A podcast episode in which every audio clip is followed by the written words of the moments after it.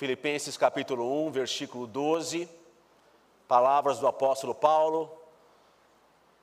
E quero, irmãos, que saibais que as coisas que me aconteceram contribuíram para maior proveito do Evangelho. De maneira que as minhas prisões em Cristo foram manifestas por toda a guarda pretoriana e por todos os demais lugares. E muitos dos irmãos do Senhor, tomando ânimo com as minhas prisões, ousam falar a palavra mais confiadamente e sem temor. Verdade é que também alguns pregam a Cristo por inveja e contenda, mas outros de boa vontade. Uns, na verdade, anunciam a Cristo por contenção, não puramente, julgando acrescentar aflição às minhas prisões. Mas outros, por amor, sabendo que fui posto para a defesa do Evangelho. Mas que importa? Contanto que Cristo seja anunciado de toda maneira, ou com fingimento, ou em verdade, nisto me regozijo e me regozijarei ainda, porque sei que disto me resultará salvação pela vossa oração e pelo socorro do Espírito de Jesus Cristo.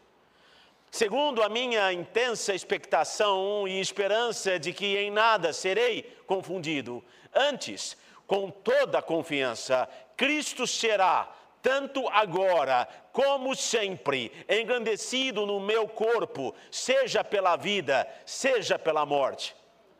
Porque para mim, porque para mim, o viver é Cristo e o morrer. O morrer é ganho. Oremos, Deus amado. Damos graças a Ti, ó Deus, pela Tua palavra que sempre nos encontra no lugar onde precisamos ser instruídos, ser ensinados, ser desafiados, ser confrontados, ó Deus. Que a Tua palavra ela possa fazer exatamente isso. Me escondo, ó Deus, atrás da cruz de Jesus Cristo e atrás da verdade, da verdade formidável da tua palavra, Deus, não me deixe atrapalhar o trabalho do teu Santo Espírito nessa noite. Que eu possa exaltar o Senhor Jesus Cristo, a Deus. Essa é a minha única oração nesse momento. Se Ele for exaltado, ó Deus, essa noite, tudo mais é secundário eu peço que isso possa ocorrer, tanto a Deus no cuidado daquele quem fala, como no cuidado daqueles que ouvem. Em nome de Jesus, amém. Tudo que é significante na vida, tudo que é impactante na vida, tudo que é relevante na vida, é o resultado da paixão inegável e incansável de uma pessoa. Os eventos que marcaram a história humana, os eventos singulares, foram resultados, todos eles, do desejo de alguém para que eles acontecessem. Se o cristianismo irá impactar o mundo, ele deve ser vivido por pessoas com o desejo consumidor para que o reino atinja os missões têm, têm que ser feitos com paixão. Todavia, nós vivemos em uma era que nos sobrecarrega, que nos subjuga, que nos domina, que torna a nossa espada sem corte, cega, inútil. O nosso compromisso se perde, a nossa realidade se escurece nós vivemos em uma era que rouba a nossa fé do seu poder, do poder inflamatório da fé. Nós acabamos nos contentamos com uma fé passiva, calcificada, endurecida, normal. Uma fé normal. Existe algo pior do que uma fé normal. Uma fé que pode ser descrita, que pode ser definida, que pode ser analisada nos livros de teologia. Essa é a nossa fé. De fato, quando nós encontramos alguém com paixão para Cristo, com entusiasmo para Cristo, nós não entendemos essa pessoa. Alguém que se alegra de verdade com um cântico, alguém que muda de verdade com uma mensagem, alguém que chora de verdade por um perdido. Nós não entendemos, não. A nossa vida não pode ser interrompida. Nós não podemos ter nenhum desconforto. Nossos momentos de lazer são sagrados. Nossos momentos de descanso intocáveis. O nosso cristianismo tem um cérebro imenso e um coração minúsculo. Eu li certa vez a história de um vilarejo no estado de Massachusetts, nos Estados Unidos, há muitos anos, no início do século passado. Esse vilarejo ficava em uma costa muito perigosa. Muitos naufrágios aconteciam naquelas águas, nos rochedos e nos recifes. No lugar mais acessível daquela encosta e daquela costa, havia uma estação de salvamento. A estação nada mais era do que uma casinha velha de tijolos à vista. Eles tinham apenas um barco, mas eles tinham poucos membros dedicados que estavam sempre olhando para o mar, que não pensavam neles próprios quando sabiam de um desastre, ou de um naufrágio. Eles saíam de dia, eles saíam no meio da noite, no meio das terríveis tempestades e daquelas ondas assustadoras, naquele estado frio, buscando por náufragos, por perdidos, por aqueles prestes a se afogarem e serem tragados pelo abismo. Tantas foram as vidas salvas por aquela pequena estação de salvamento. Tantas foram as vidas salvas que ela ficou famosa. Aquela pequena estação de salvamento ficou conhecida em todo o estado. E muitos que foram salvos através daquela pequena estação de salvamento. E aqueles homens que ali estavam, muitos que foram salvos, desejaram se associar àquela estação, sustentar o seu trabalho. E assim eles o fizeram. E a estação pôde comprar barcos novos em folha, barcos maiores, aposentando aquele barquinho velho. Novos membros foram contratados e treinados. Alguns membros se sentiam ali envergonhados com a casinha de tijolos à vista, tão humilde, com equipamentos tão rústicos.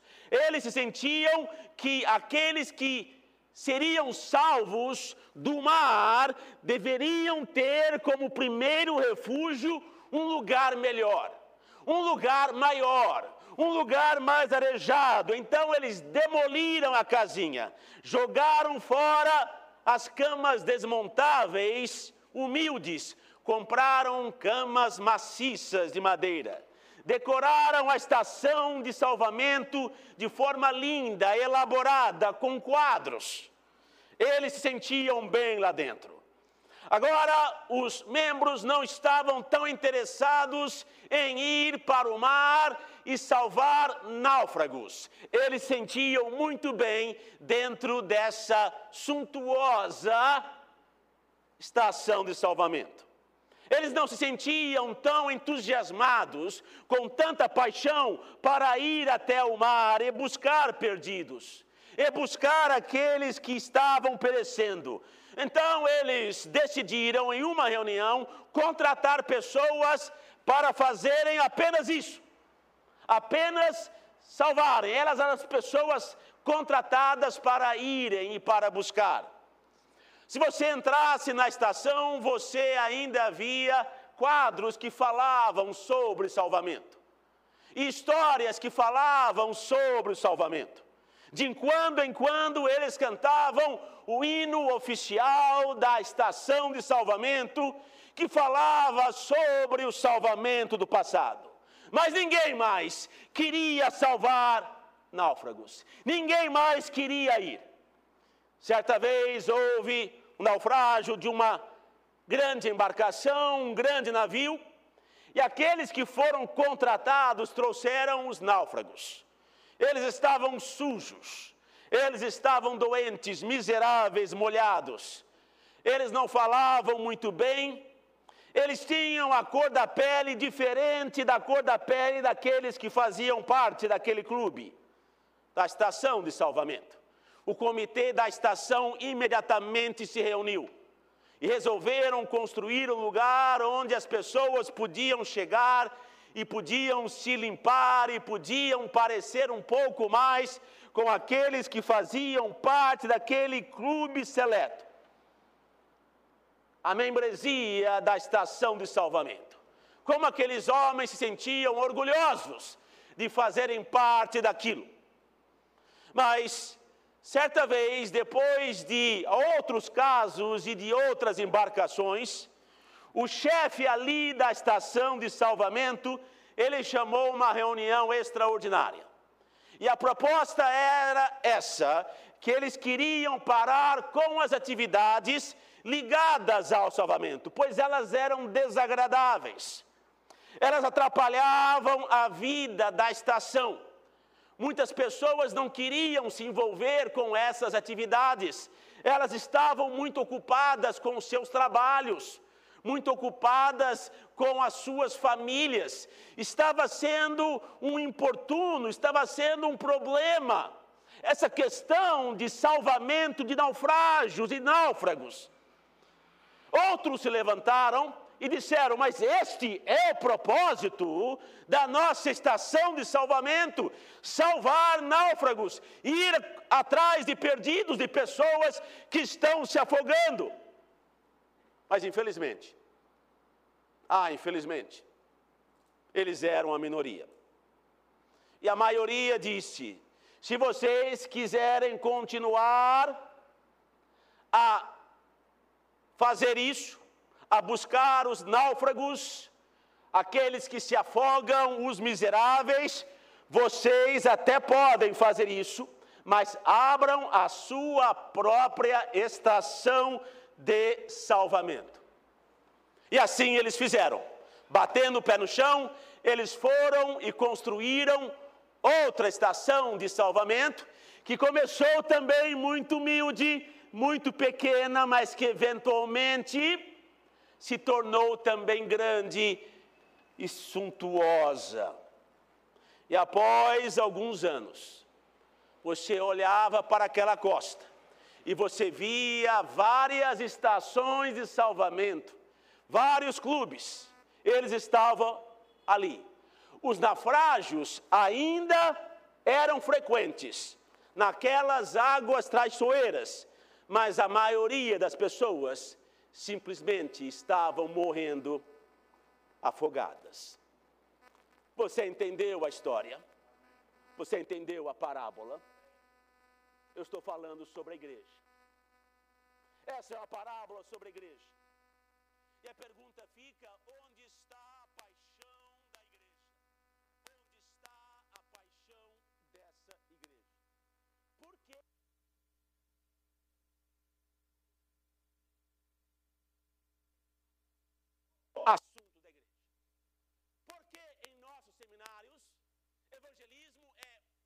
disciplina e não a mais importante disciplina.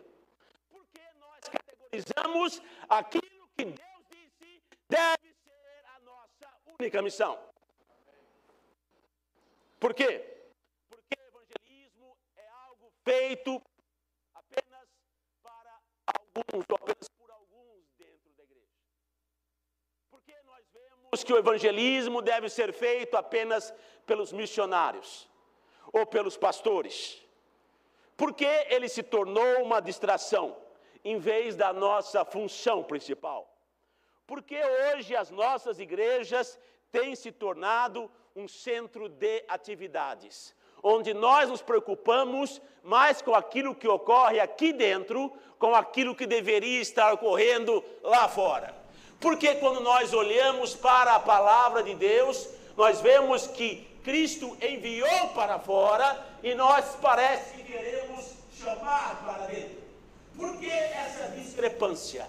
Por que essa dissonância? Oh meu Deus, Deus do céu. Por quê? Com a nossa prosperidade e com as nossas atividades.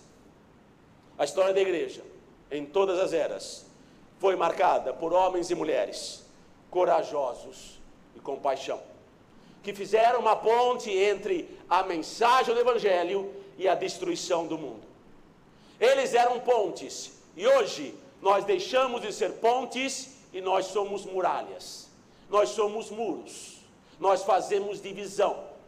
Os homens do passado, eles eram pontes entre o inferno e o céu, para que alguns talvez pudessem, pudessem ir do inferno para o céu, encontrar o caminho para o céu. Era paixão, era entusiasmo, era um coração grande. A igreja em Atos era fervorosa, era passional, seu amor era contagiante. O método de conversão não era através de argumentos lógicos, e sofismos, e filosofias, e discussões. Se você é um calvinista, se você é um arminiano, não era sobre discussões teológicas. Cristo disse que o poder da igreja é o poder do Espírito Santo na igreja. Mas a igreja hoje não tem mais esse poder, porque a igreja hoje deixou de ser guiada pelo Espírito Santo de Deus. Porque se ela fosse, a paixão de Deus bateria no seu coração. Não seria uma igreja com um cérebro imenso, com tantas informações, com escolas bíblicas dominicais excelentes, repletas de currículo, mas tão pouca vontade de alcançar os náufragos, os perdidos, os miseráveis lá fora. Cristo disse: poder da igreja é o poder que eu dou, o poder virá do céu, o poder do Espírito Santo de Deus. Eu não sei se eu gosto muito dessa expressão conferências conferências missionárias. Não sei se eu gosto muito. Elas soam mais como um exercício intelectual do que qualquer outra coisa. Conferência parece mais como que se alguém estivesse dando uma aula e as pessoas ali ouvindo com grande atenção e respeito e considerando ali no seu coração o ensino. Eu não vejo o Senhor Jesus Cristo pregando em muitas conferências. Eu não vejo isso no Senhor Jesus Cristo. Eu vejo um Deus com paixão por almas que fez tudo o que ele podia fazer para que você e eu pudéssemos hoje estar indo a caminho do céu. Conferências me parecem falar alto de uma igreja com uma mente e um cérebro muito grande e um coração muito pequeno nossos congressos, congressos da, dos batistas regulares, congressos dos batistas bíblicos, são mais reuniões onde as pessoas se reúnem para encher a barriga, para ouvir mensagens que não farão a menor diferença, sem resultado prático nenhum para o reino. Nós estamos acostumados com o nosso clube, e nós nos esquecemos do nosso primeiro e mais importante chamado. Onde está o nosso compromisso? Onde está a minha paixão e a sua paixão, crente? Que condição está a igreja? Que condição está a igreja? Quando pessoas não querem servir, não querem servir na escola bíblica dominical, não querem servir no coral, na orquestra, em evangelismo, em missões, porque elas discordam de outra pessoa. Que estado miserável é dessa igreja? Porque não concordam. Se elas não concordam, elas não servem. Você não é o Senhor da igreja. Você não vai entrar aqui e orar, seja feita a minha vontade, na igreja como em todo lugar. Você não está aqui para ditar as suas vontades. Você está aqui para obedecer. Você está aqui para obedecer, não, pastor. Você está aqui para obedecer e servir a igreja. E se considerar um privilegiado em servir a igreja. Não foi assim que nós começamos. Nós começamos com convicção e paixão. Convicção, convicção que nos trouxe até onde nós estamos. É o que existe de mais importante a ser feito nessa vida. Essa era a convicção dos apóstolos e dos milhares que viveram pela fé. A sua convicção irá mudar a sua paixão. Não é através de seminários, não é através de aulas, Zacarias 4:6 Não por força nem por violência, mas pelo meu espírito, diz o Senhor dos exércitos. Às vezes, e eu me coloco nessa posição, nós pastores, nós queremos forçar as pessoas. E se não houver o Espírito Santo de Deus, você vai continuar pregando a um vale de ossos secos. Você vai continuar pregando a pessoas que não querem que não irão ser dissuadidas. Você continuará pregando e pregando e pregando e não verá nenhuma, nenhuma mudança real, porque não é por força. E não é através da violência, mas é pelo meu espírito, diz o Senhor dos Exércitos. É quando o Espírito nos dá essa convicção. Estar cheio do Espírito Santo de Deus é estar cheio de paixão por almas. Nós servimos um Senhor que entregou tudo, que não deixou nada para trás, que não guardou nada para si próprio. Nós precisamos agir como nosso fundador. Certa vez, um pastor experiente ouviu um jovem pregar com grande entusiasmo. E após o culto, aquele pastor experiente, velho, ele perguntou para o jovem: Você ama pregar, não ama, meu jovem? E o jovem olhou para o pastor e ele disse: Sim, eu realmente amo pregar.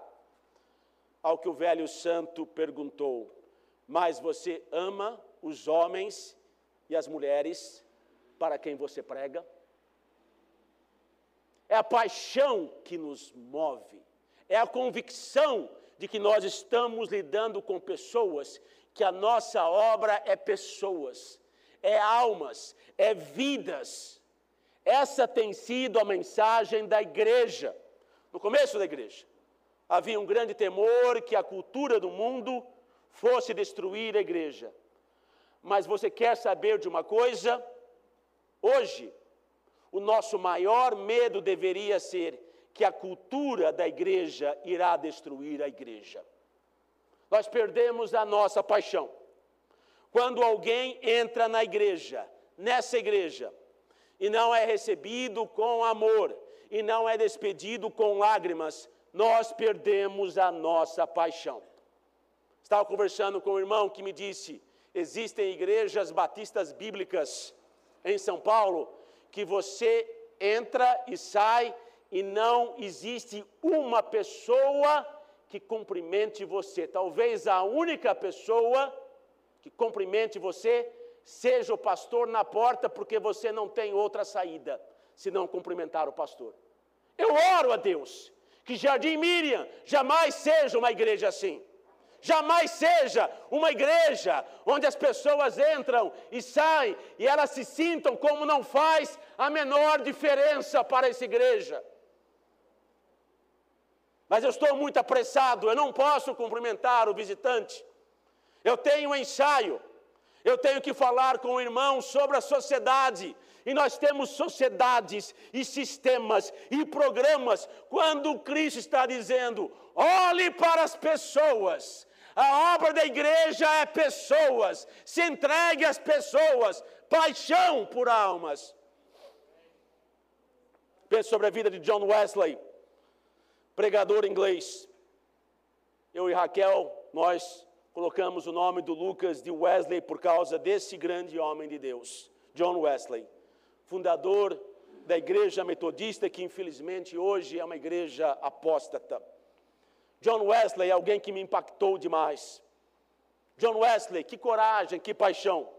Vivia com quase nada, entregava tudo que ganhava para os necessitados. Foi criticado, desprezado pela igreja da Inglaterra durante seus dias, pelos homens que pregavam em grandes catedrais, com as suas capas pretas, seus discursos empolados. John Wesley dizia: Eu deixo a minha reputação onde eu deixo a minha alma, nas mãos de Deus. John Wesley viajou mais de 500 mil quilômetros, preparou mais do que 5 mil pregadores, pregou mais de 40 mil sermões, sendo atacado e criticado, jamais perdeu sua alegria, jamais perdeu a sua esperança. Suas palavras estão escritas hoje na Catedral de Wittenberg. E um dia, quando os crentes na Inglaterra estavam frios, duros, imorais e sem o poder de Deus, John Wesley pregou e pregou e pregou e pregou até que aquela nação fosse inflamada ele não via os resultados na hora, mas ele continuou pregando.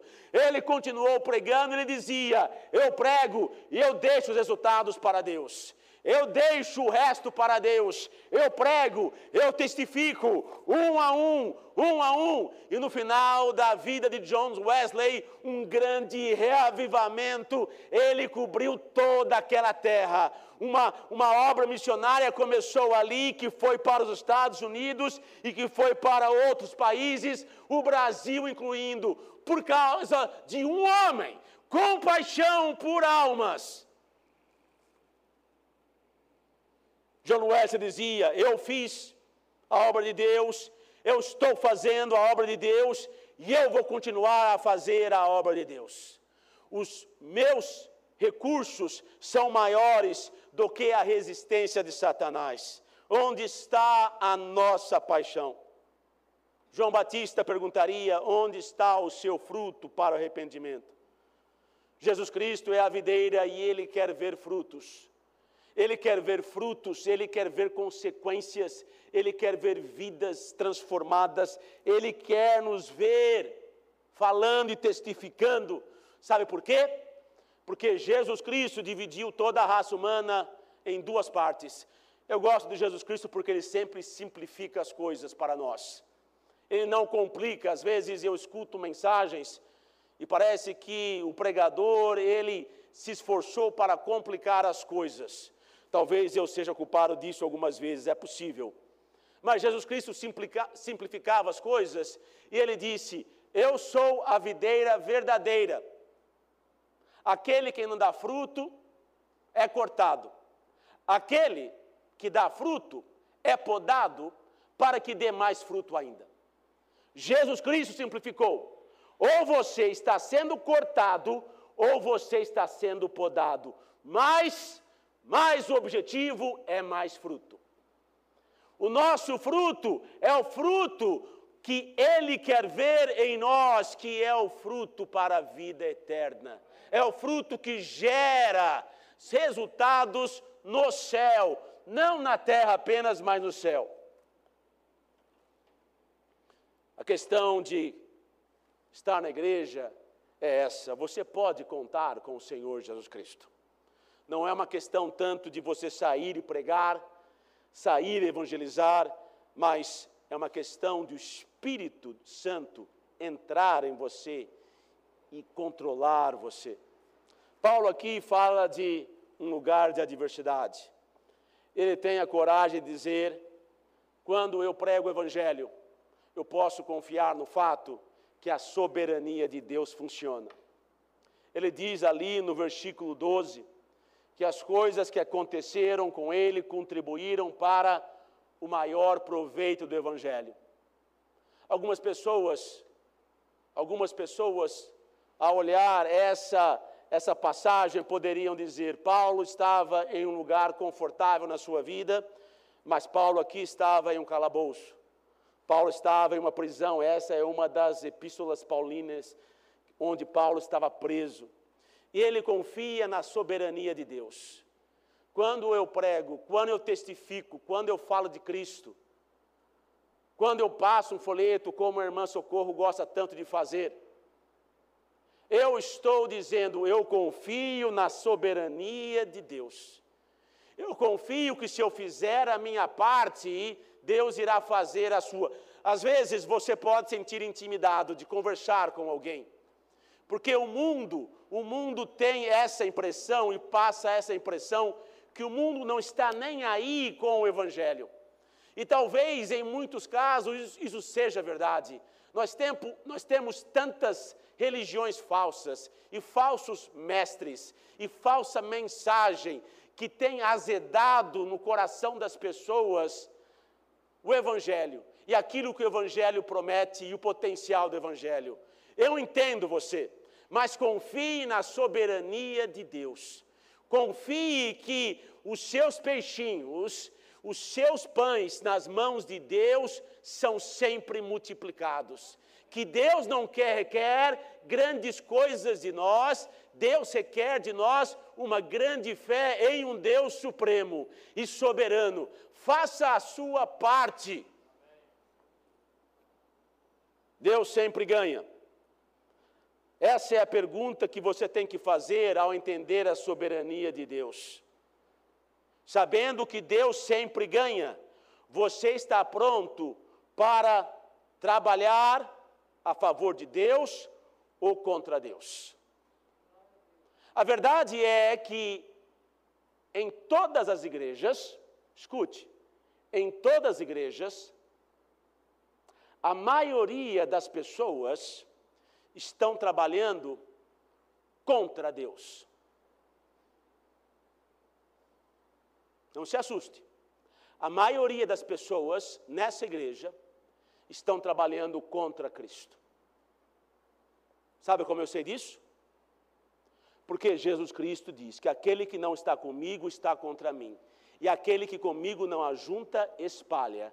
Mateus 12, 30. Se você não está servindo, se você não está agindo, se você não está frutificando, Cristo não está dizendo você é neutro. Cristo está dizendo você está espalhando. Alguém, alguém entra na igreja, alguém se converte, alguém olha para a sua vida, um crente de 10, 15 anos, e você está sedentário, você está parado, você tem talentos e você não está fazendo nada. Aquela pessoa, você acha que ela vai ser animada por você? É muito mais fácil aquela pessoa ser desanimada por você do que ser animada por alguém que está fazendo algo. Aquele que comigo não ajunta, espalha.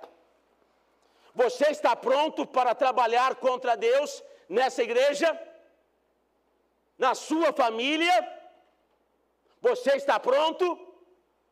Eu fico surpreso quando pais eles espalham contra Deus suas vidas inteiras, não fazendo nada, nada, e depois chegam e olham para os seus filhos e veem que perderam os seus filhos e ficam assustados. Cristo disse: aquele que comigo está, aquele que não está comigo está contra mim, e aquele que comigo não ajunta espalha.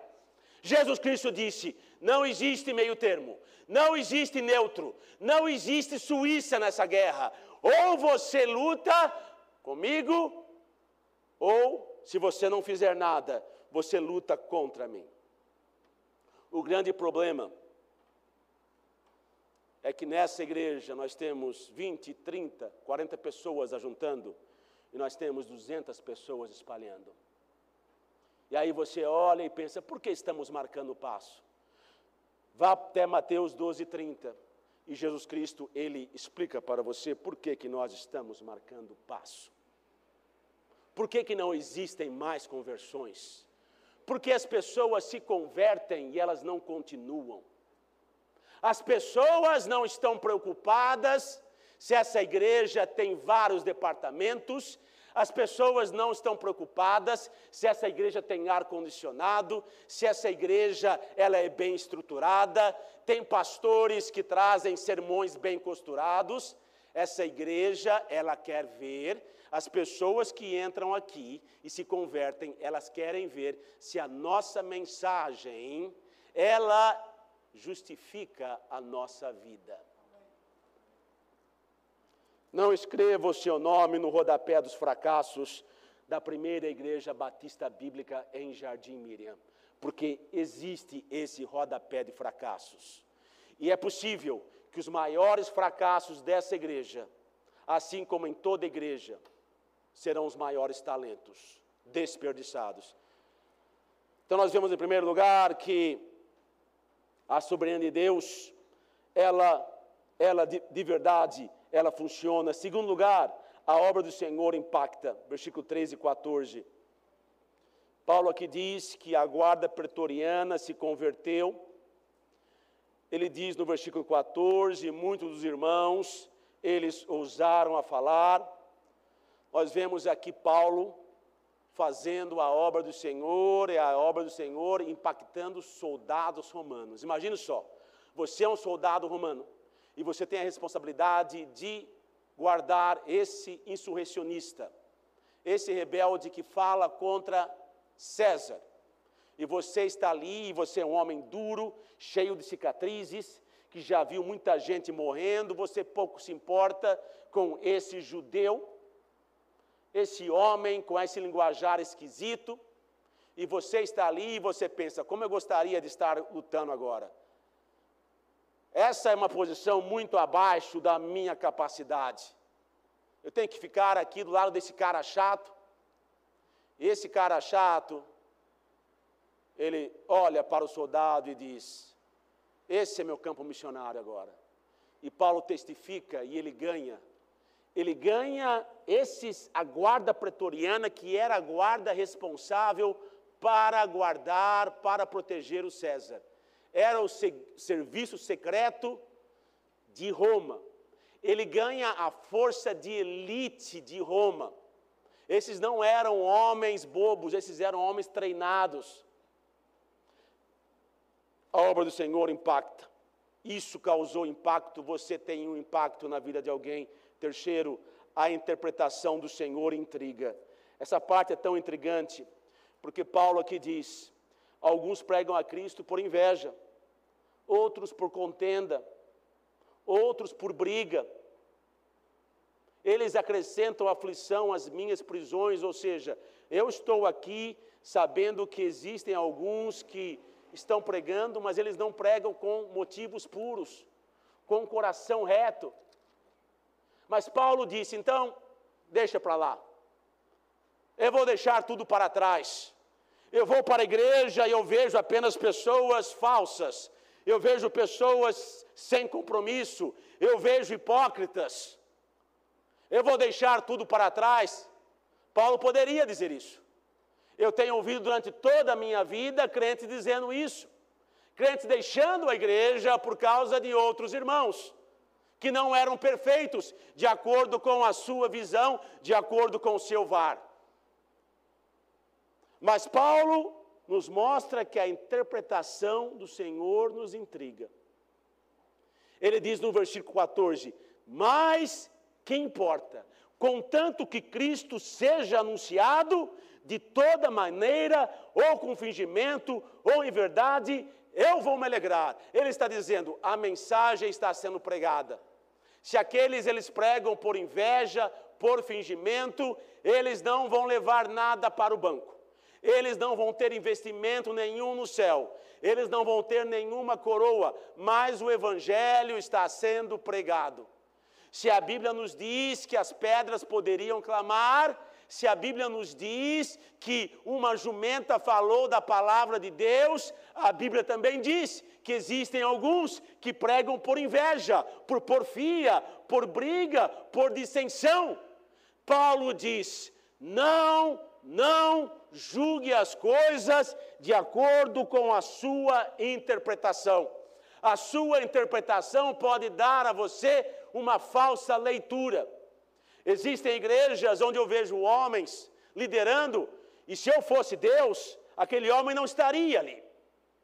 Mas o que eu tenho que pensar é: aquele homem, ele, mesmo com motivos errados, ele abre a sua Bíblia e ele fala de Cristo. E você quer saber de uma coisa?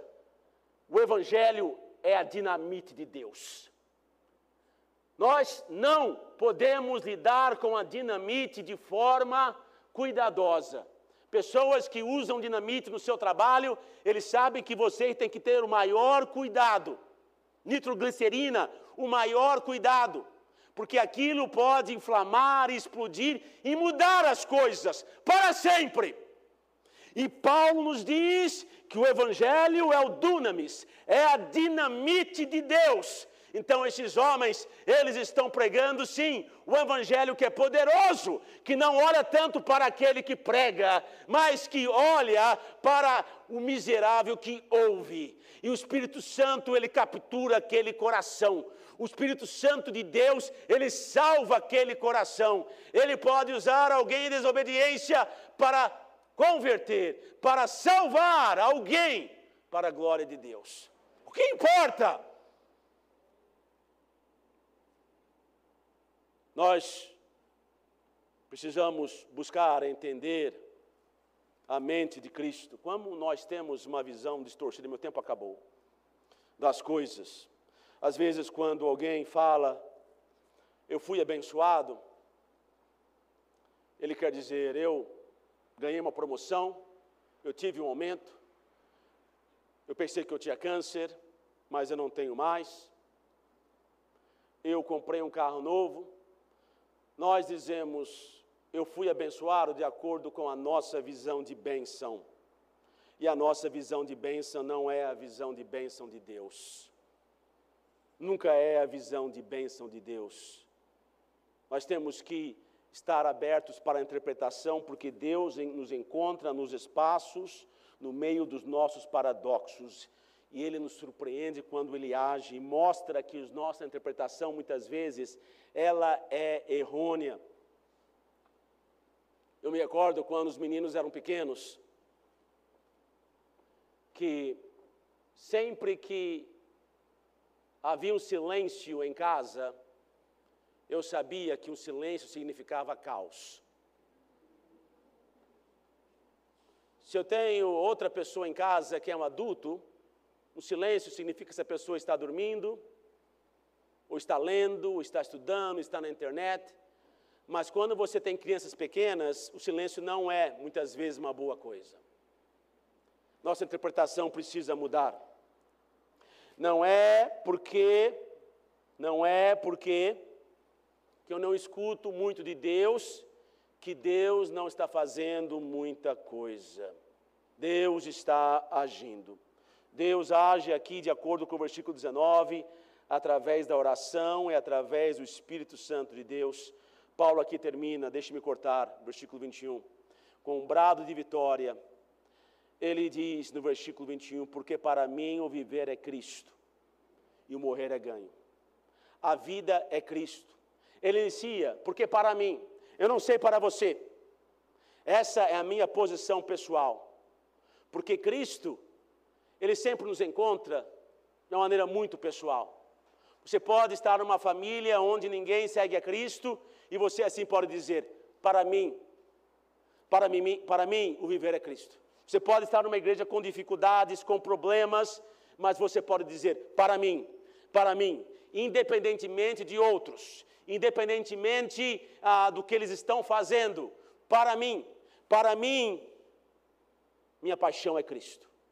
O fator dominante em minha vida é Cristo. O dom supremo é Cristo. Sem Cristo, a minha vida não teria sentido. Seria vazia, sem alegria. No grego aqui não existe o verbo é. Ele diz: porque para mim, Cristo. Apenas isso. Cristo. Porque para mim ele fala para que nós possamos ter uma ideia melhor da paixão do apóstolo porque para mim, Cristo. Se você não tiver essa posição, você realmente não vai querer falar sobre Cristo. Se Cristo não for tudo para você, não adianta nós termos aqui todos os domingos conferências. Você não vai querer falar sobre Ele para ninguém. Conta-se da história de um homem. Ele era um vendedor que viajava a semana inteira. Ele tinha uma filhinha de seis anos de idade. E assim como acontece em muitas situações, quando a filha é muito apegada ao pai, essa filha amava o seu pai. E esse pai viajava em vários estados e sempre que ele chegava em casa, ele trazia uma pequena coisa para a sua filha. Um pequeno souvenir, um memento. Talvez ele comprou no posto de gasolina, talvez numa lojinha. Ele sempre trazia uma bugiganga, uma bobeirinha qualquer para a sua filha. E ele sabia que sempre que ele chegava em casa, a sua filha, já sabendo que o papai gostava de sentar naquela cadeira, a cadeira do papai, ela preparava ali o lugar para o seu pai, deixava o chinelo ali, colocava o jornal do dia do lado da poltrona. Ali na mesinha colocava um copo de chá gelado para o seu pai. E o pai chegava e ela abraçava o seu pai, e o seu pai levava ela abraçada até a poltrona. E ele contava sobre a viagem e sobre as coisas engraçadas da viagem. Ele dava o presente para a sua filha. E a sua filha, ela ficava contando os dias quando seu pai voltava de cada viagem. Certa vez o seu pai foi para um lugar e trouxe para sua filha um colar ali de plástico, de, de círculos de plástico. E a sua filha amou aquele presente acima de todos os outros presentes que ela tinha. Ela ia para todos os lugares, para a igreja. Ela ia ver as suas amiguinhas, porque com suas amiguinhas ela não tirava nem para tomar banho aquele colar ali de bolinhas brancas que seu pai havia dado. E ela ficou ali com aquele colar e ela estava tão orgulhosa daquele colar como ela estava feliz com aquele colar. E da próxima vez que o seu pai chegou em casa, ele falou: Filha, depois que ele tomou o seu chá gelado e depois que ele contou as histórias da última viagem, ele falou: Filha, você ama o papai? E ela disse: Pai, você sabe que eu te amo mais do que tudo. E ele disse: Filha, se você me ama de verdade, eu quero que você me mostre esse amor. Eu quero que você me dê de volta o colar que eu trouxe para você. E naquele momento o semblante daquela menina mudou totalmente, completamente. E ela disse: Pai, por quê? O senhor é homem, por que o senhor quer o meu colar? Ele falou: Filha, eu apenas quero ver se você me ama de verdade. Dê aquele colar. Ela falou, pai, eu não posso, eu amo demais esse colar. Eu estou tão feliz com esse colar, eu nunca tive um colar assim, ninguém, ninguém tem um colar assim, nenhuma das minhas amigas. Esse colar combina com tudo, eu não posso, não posso, pai. E até o dia que o pai saiu de novo para viajar, a filha estava aqui evitando o pai. Mas foi, deu um abraço meio que sem graça, e o pai foi para a viagem. Quando ele voltou novamente, ele entrou na sala, a sua filha não foi recebê-lo. Olhou para a poltrona, o chá não estava ali, o jornal não estava ali, os chinelos não estavam ali. Ele se assentou, conversou com a sua esposa. E assim foi até o domingo à noite, quando ele tinha que se preparar para a próxima viagem. Domingo à noite, a sua filha, que estava evitando seu pai, ela chegou e falou: Pai, eu não entendo. Por que você está fazendo isso comigo? Não entendo. Não consigo, tentei entender, tentei, tentei, mas não consigo entender por que o senhor quer meu colar. Por que o senhor pode comprar dez desses colares? Por que, que o senhor quer esse colar? Mas ela pegou a mãozinha dela e ela abriu a mãozinha dela. Ela falou: Está aqui, pai. Se o senhor quer o colar de volta, está aqui. Eu amo o senhor. Naquele momento, o pai olhou para a menina. Ele foi até a sua valise, ele abriu a valise e ele tirou ali uma caixa escura e ele entregou para ela. E a menina ficou intrigada, ela falou: Pai, o que, que é isso? Ele falou: Abra, minha filha. A menina abriu aquela caixa e lá estava um colar com pérolas, com cinco pérolas. E o pai disse para a menina: Eu sabia que você me amava, minha filha, mas eu precisava saber o quanto você me amava e até onde você estava disposta a ir com esse amor. Quanto você ama Cristo? Porque para mim o viver é Cristo e morrer é ganho. Vamos orar. Deus amado.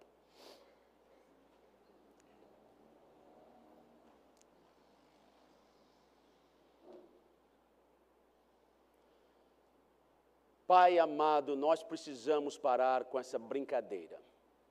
De domingo a domingo brincando contigo, ó Deus.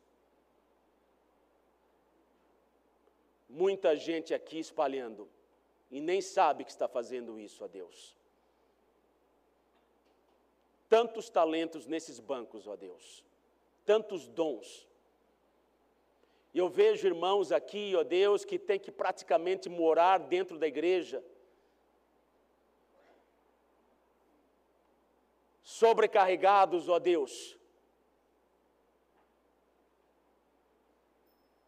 Eu clamo, ó Pai, pela tua misericórdia. Eu peço perdão pelos meus e pelos pecados dessa congregação, ó Deus. Eu peço que o Senhor purifique o nosso coração, que o Senhor nos dê uma paixão, ó Deus. Nós vivemos em dias frios, difíceis, ó Deus. Mas nunca existiram dias que fossem bons, ó Deus, ou agradáveis à tua causa. Levanta homens e mulheres, ó Deus, que vão dizer: Eu estou disposto. Eu estou disposto a dar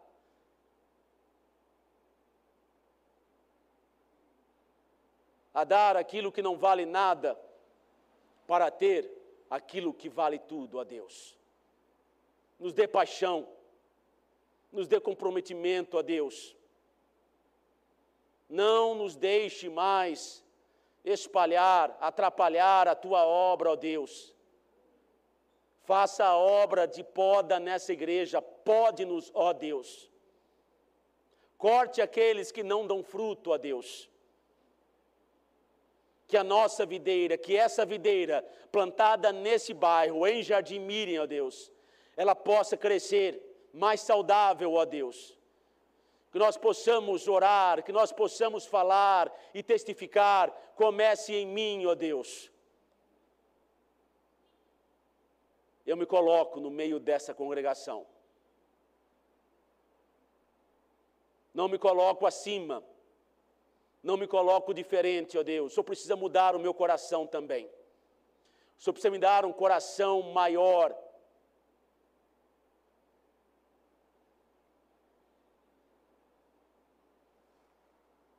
Haja em nosso meio, ó Deus. Em nome de Jesus. Amém.